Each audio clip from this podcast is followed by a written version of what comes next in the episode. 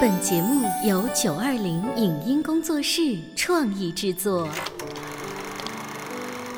当兵的，你不等是我我了？干巴巴的，不，你湿乎乎的。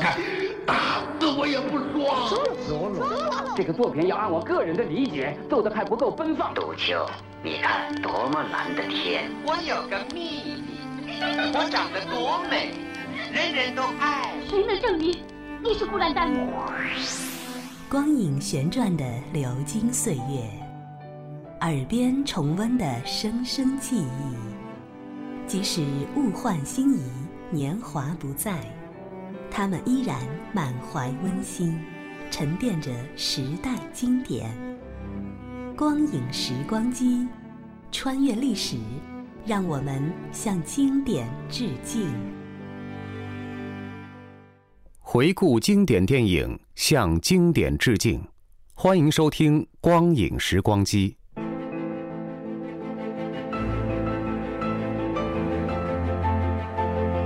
法国文学家大仲马的名著《基督山伯爵》在上世纪曾多次被改编成影视作品，在这其中，唯有1961年出品、1976年在中国上映的版本最为大家熟知。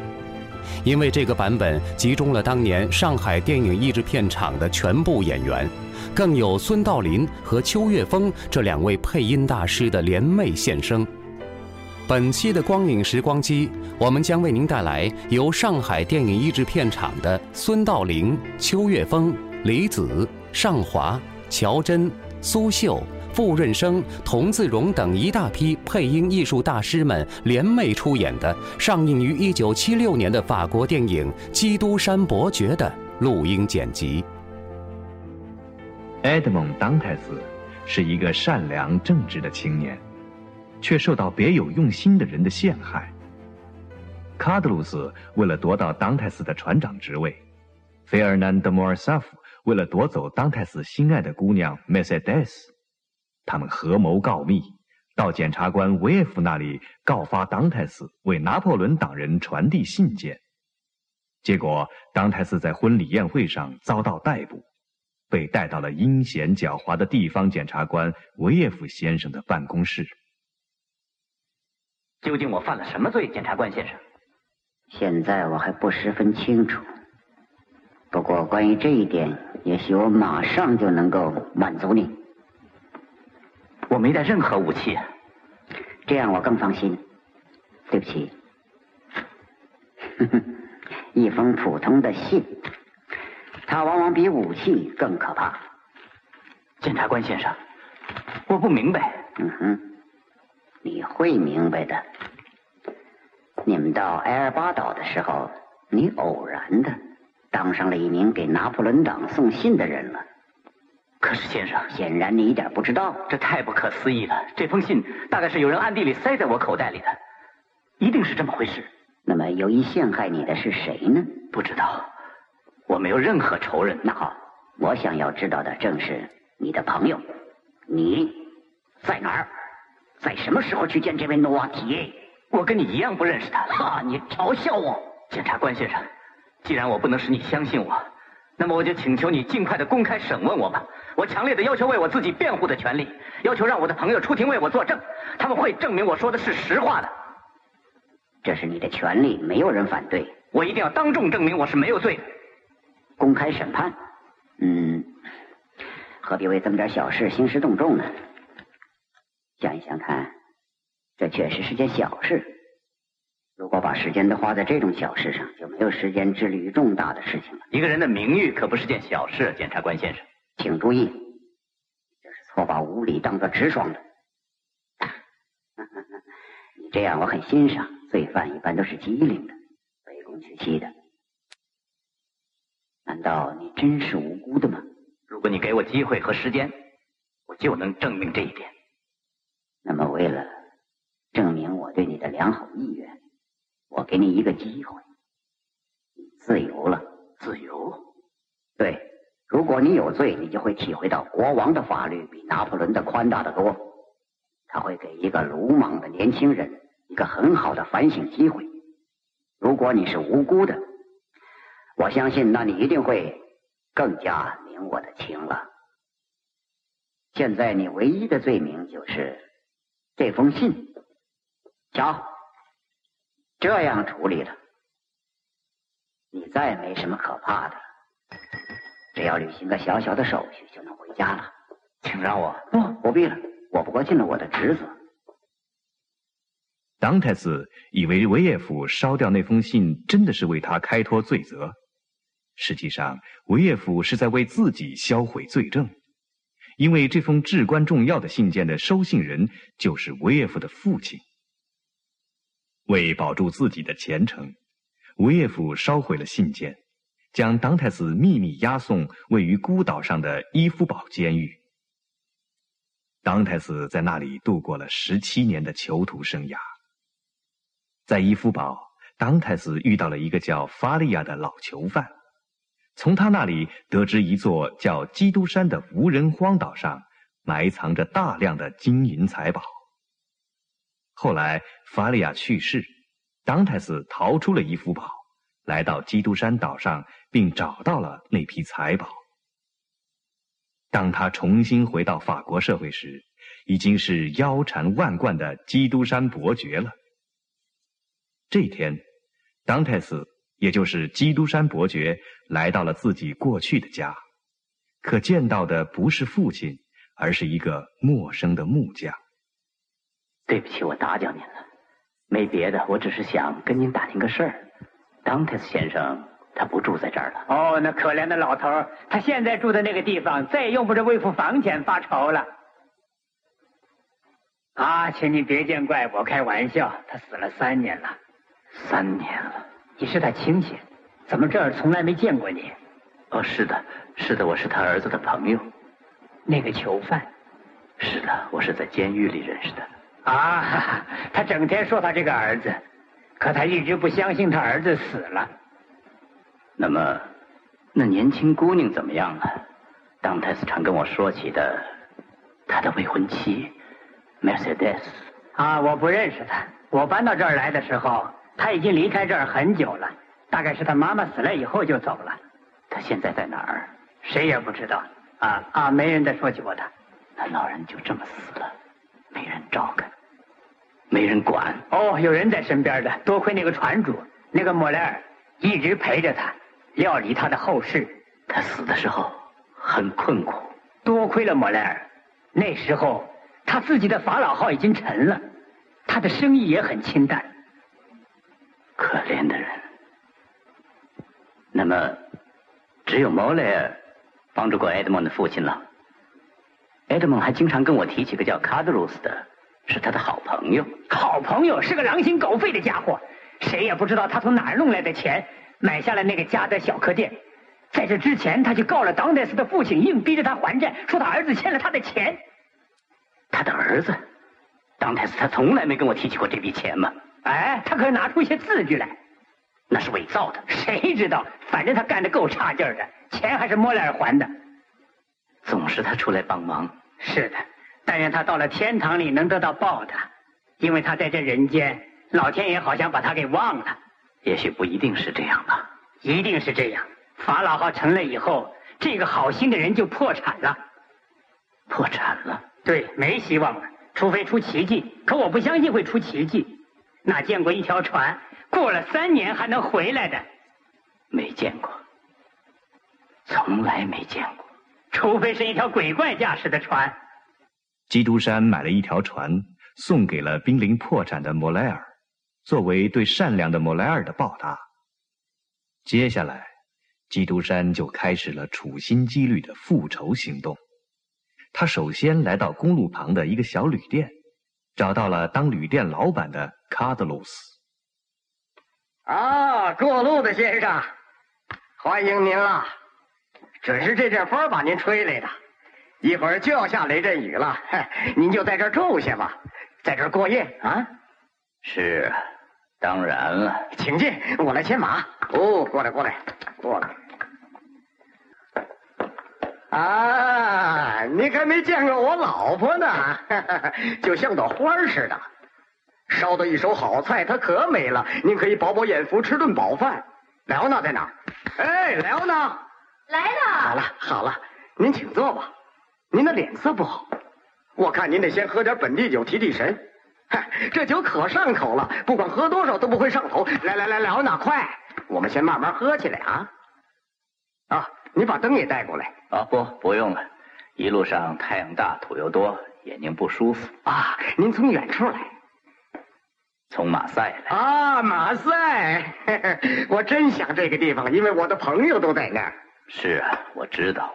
啊，您知道？有人常跟我谈起你，在马赛。对，不如说在伊夫堡。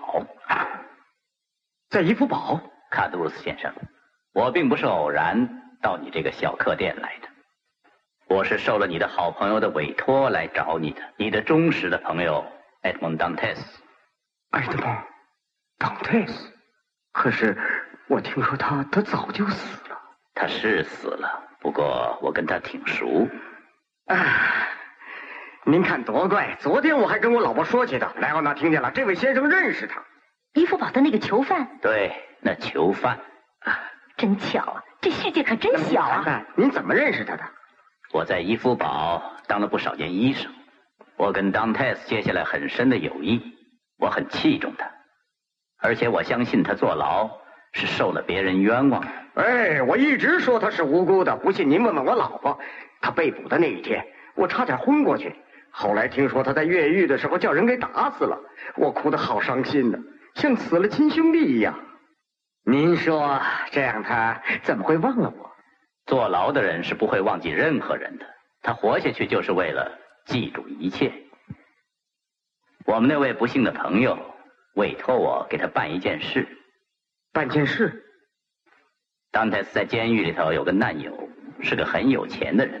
他在百日王朝的时候被当作保皇党关进去，进监狱的时候，他好不容易才躲过搜查，把这三颗钻石保存下来。这钻石价值连城，要是他能出狱，就能让他重新起价。后来那囚犯病了，当泰斯对他非常的关心，日夜服侍他。那囚犯死的时候，就把这三颗钻石交给他了。当泰斯他对我是。非常信任。后来在他越狱之前，把这三颗钻石交给我了。他托付我说，要是他死了，叫我就用这三颗钻石去报答那些在他坐牢的时候对他忠实的 和帮助过他父亲的人。我现在就是要找当泰斯的朋友，他的朋友。哦，您别多费心了，他的朋友可不多呀。呃，今天您找到我这儿来，您算是找对了。这是埃德蒙在天之灵给您指的路。为了让埃德蒙能出狱，我东奔西走，到处求人，甚至求过检察官威夫先生。事情很清楚，就为了替他奔走，我受到了怀疑，不得不离开马赛。苦啊，也不得不关掉我们的店。是啊，为了为了他的老爸爸，我们放弃了自己所有的一切。到这儿来以后，还定期的周济他。虽然我离开了，他可什么都不缺呀，就差我亲自照料他了。你对他的这片诚心，使我深受感动。听上去那么真挚啊！我说的可都是实话，我敢赌咒，要有半句假话，叫我老婆马上就死。你怕打雷吗？不不不不不，您知道，因为我太激动了，呃，心里直扑腾。啊，这多美呀！一想起埃德蒙，我真想哭啊。那你就哭吧，真挚的眼泪是不会被人耻笑的。可耻的不是自己哭，而是叫别人哭。我没什么抬不起头来的。那好吧，这颗给你，卡德罗斯先生。那么您说那两颗呢？当泰斯常提起他的未婚妻 Mercedes，，还有一个叫费尔南。谁？费尔南多莫塞夫。费尔南多莫塞夫，我找他们。啊，提起这些人倒是可以讲讲。把钻石给这种人？是啊。什么意思？实在太可耻了，他们的为人真是叫人看着生气。那个 Mercedes 真是太下贱了。别说了，我朋友一谈起他，就充满了深情。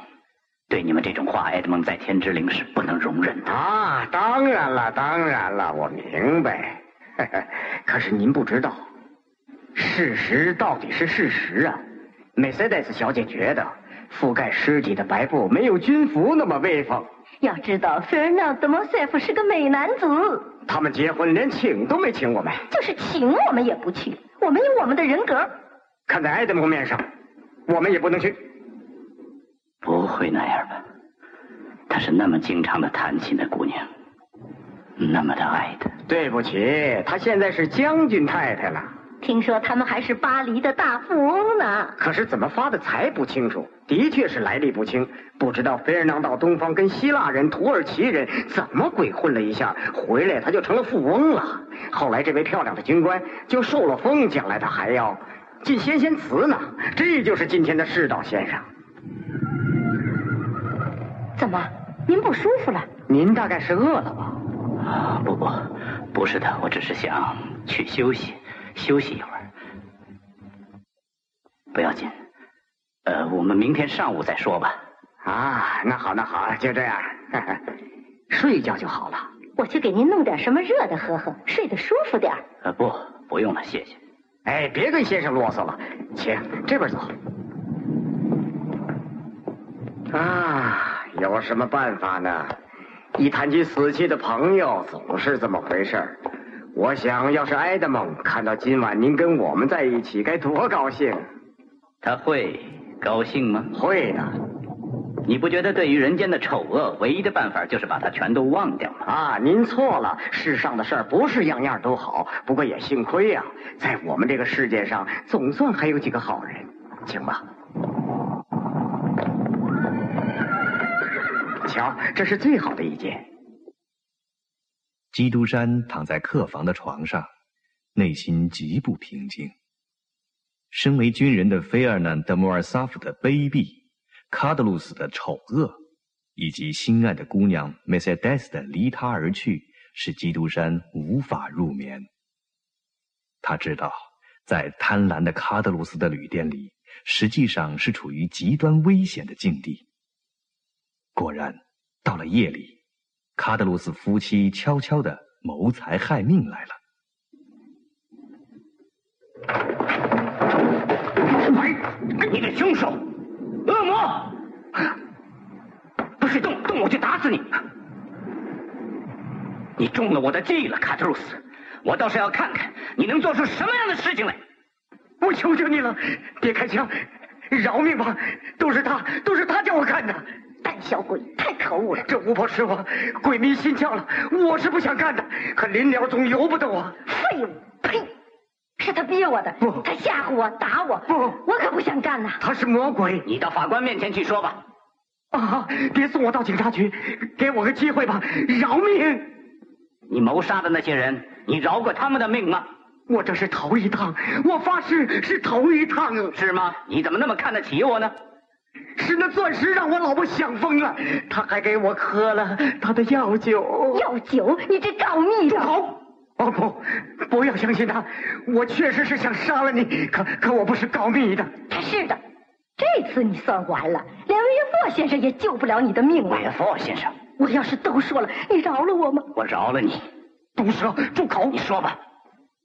我信任你，你对于死去的朋友还那么忠实，你本来可以把钻石吞了。你要再说，我就说下去。是他让艾德蒙关进伊夫堡的。不不不。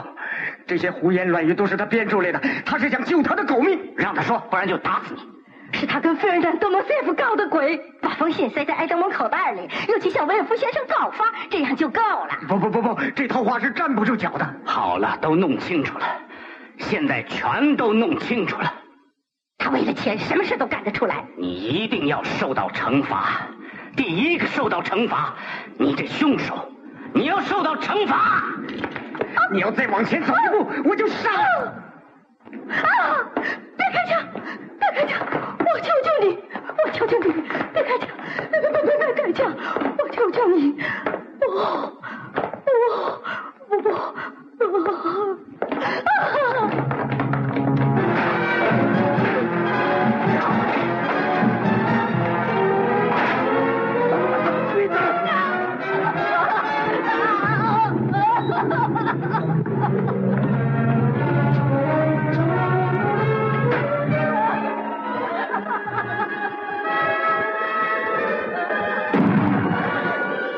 他跑了，带着钻石跑了。我会找到你的，卡特鲁斯。我会找到你的，卡特鲁斯。费尔南，维夫，你们全都。而神秘的基督山伯爵很快进入了巴黎社交界。现在他已经成了贵族青年阿尔贝的朋友。这一天，基督山来探望因受伤而躺在家中的阿尔贝，看到阿尔贝的卧室里摆放着许多绘画作品。画的太不好了，还可以，只是你过于写实了点儿。照搬生活就是背叛生活。这墙上的灰颜色有种凄切的欢乐感。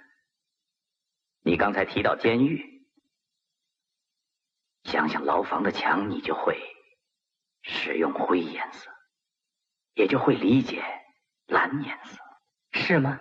那得你来说了。你是画家，哦，说不上来，我还得好好摸索呢。啊，不是去摸索，是去发现。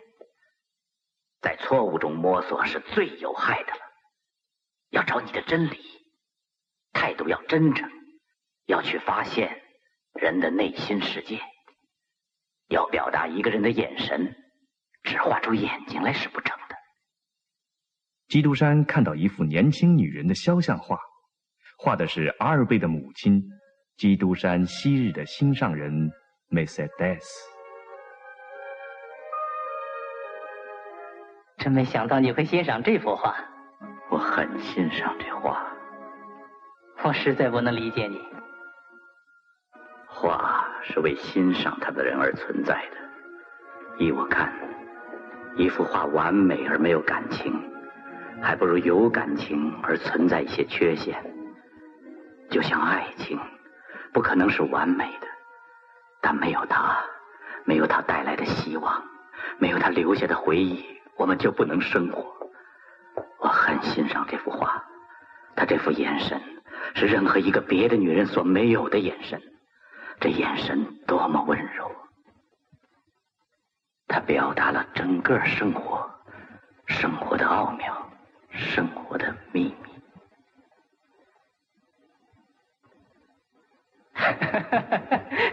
我们可以问问这位画中人，你所描绘的是不是像他？这时，梅赛德斯走了进来。显然，他和基督山伯爵彼此都认出了对方。妈妈，让我来介绍一下我的朋友基督山伯爵。看了这幅画，他非常了解你了。他刚才还在跟我用抒情的语言谈论你来着。夫人，请您原谅我这样放肆。如果我知道是……不用客气，先生。你用不着抱歉了，相反，倒是我要好好的谢谢你。多亏你，我才发现了我母亲。我是第一次发现你有着一种忧郁的神情，这是为什么呢？为了你的鲁莽，也为了你的轻率。你要引起我们的家庭纠纷了，你的奥妙，你的秘密。我没想到，妈妈，你还要瞒着我的秘密。我没有可瞒着你的秘密，不过我对那些不像你那样了解我的人，可能隐瞒。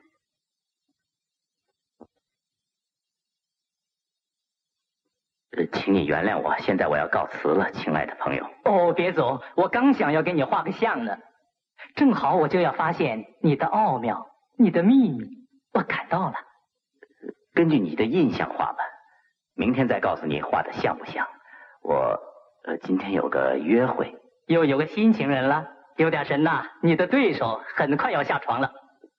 梅赛德斯送基督山离去，此时他已经和昔日的恋人当泰斯单独面对了。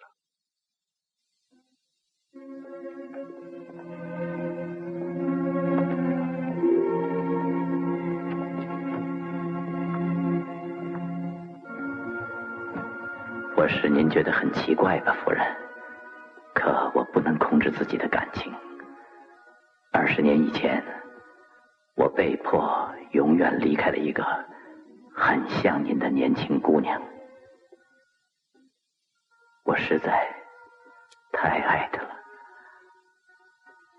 我几乎忘记世界上还有这样的眼神，可刚才唯有我看见了，请您别见怪。这只能怪我。哦，是啊，只能怪我向你失去的情人。谢谢夫人，多谢您理解我。要是有一天你再见到他，也要尽量理解他，宽恕他。他肯定没有忘记你，也许他还爱着你。可是，孤独、谎言。时间都是冷酷无情的敌人。对，时间像潮水，像潮水，冲散了我们，卷走了一切。而相爱的人是不会想到时间的，陶醉在自己的誓言里。他的那句热情的誓言，掩盖了大海的咆哮。什么也不能把我们俩分开。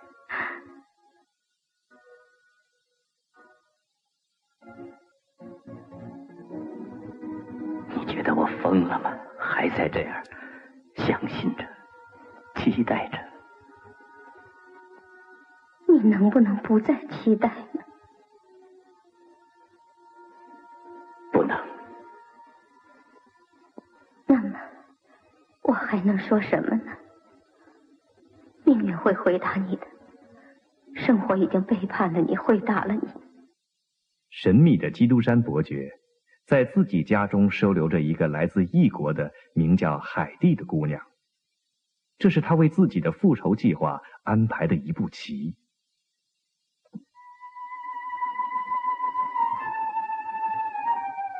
我是来看看我的囚犯的。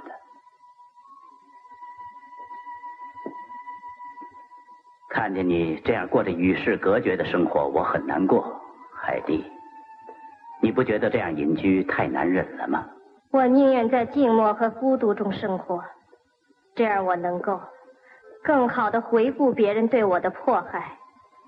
到我报了仇的那天，我才离开这儿。你报了仇，我也报了仇。可是那叫你受难的魔鬼，他是个有权有势的人。看来你还得有很大的耐心呢。时间只是个现象，只要我们是报仇心切，仇早晚能报的。过去我只是个奴隶，现在多亏了你，我才自由了。我父母死后，我第一次又获得了希望。我活着就是为了惩罚我的仇人。我要报答你，服从你。到了该下手的那天，你尽管吩咐我。那一天快到了，海蒂。可我们还是要耐心，不动声色，一定要这样。一件事的真相不能随便向别人泄露。这里是光影时光机，稍后欢迎您继续收听。以上节目由九二零影音工作室创意制作。感谢您的收听。